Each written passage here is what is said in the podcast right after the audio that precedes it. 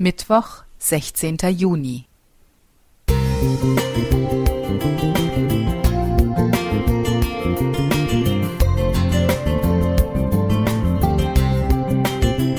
Ein kleiner Lichtblick für den Tag.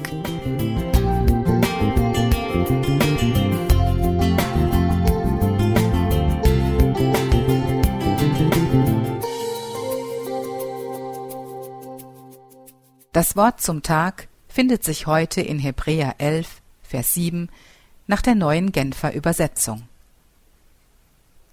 Wie kam es, dass Noah nach Gottes Anweisungen eine Arche baute, um seine Familie zu retten? Der Grund dafür war sein Glaube.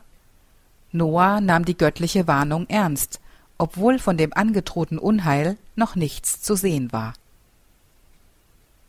Wer kennt das nicht?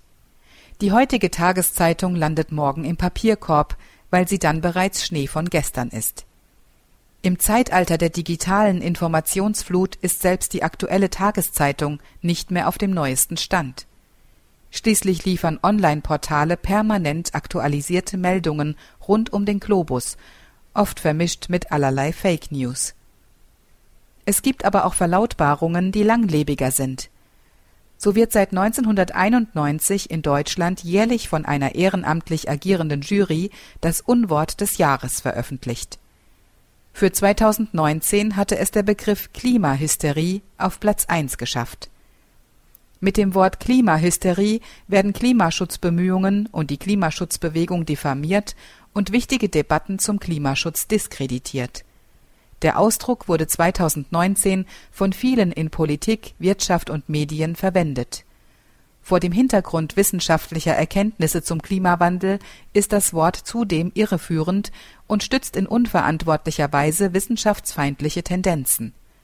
Pressemitteilung vom 14.01.2020 Mit Sicherheit wird es keine zweite weltweite Sintflut wie zur Zeit Noahs geben, Vergleiche 1. Mose 9, 8 bis 11. Trotzdem gehört der Klimawandel weder zu den Fake News, noch wird er sich in Kürze von selbst erledigt haben.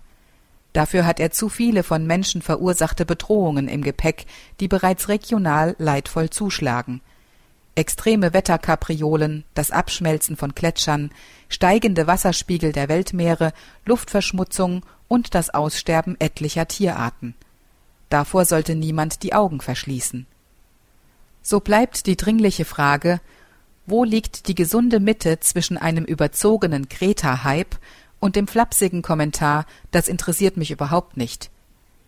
Als Christen dürfen wir Gott um Weisheit für verantwortungsvolles Handeln bitten, denn es geht hierbei um genau die Erde, die er einst zum Wohl des Menschen geschaffen hat.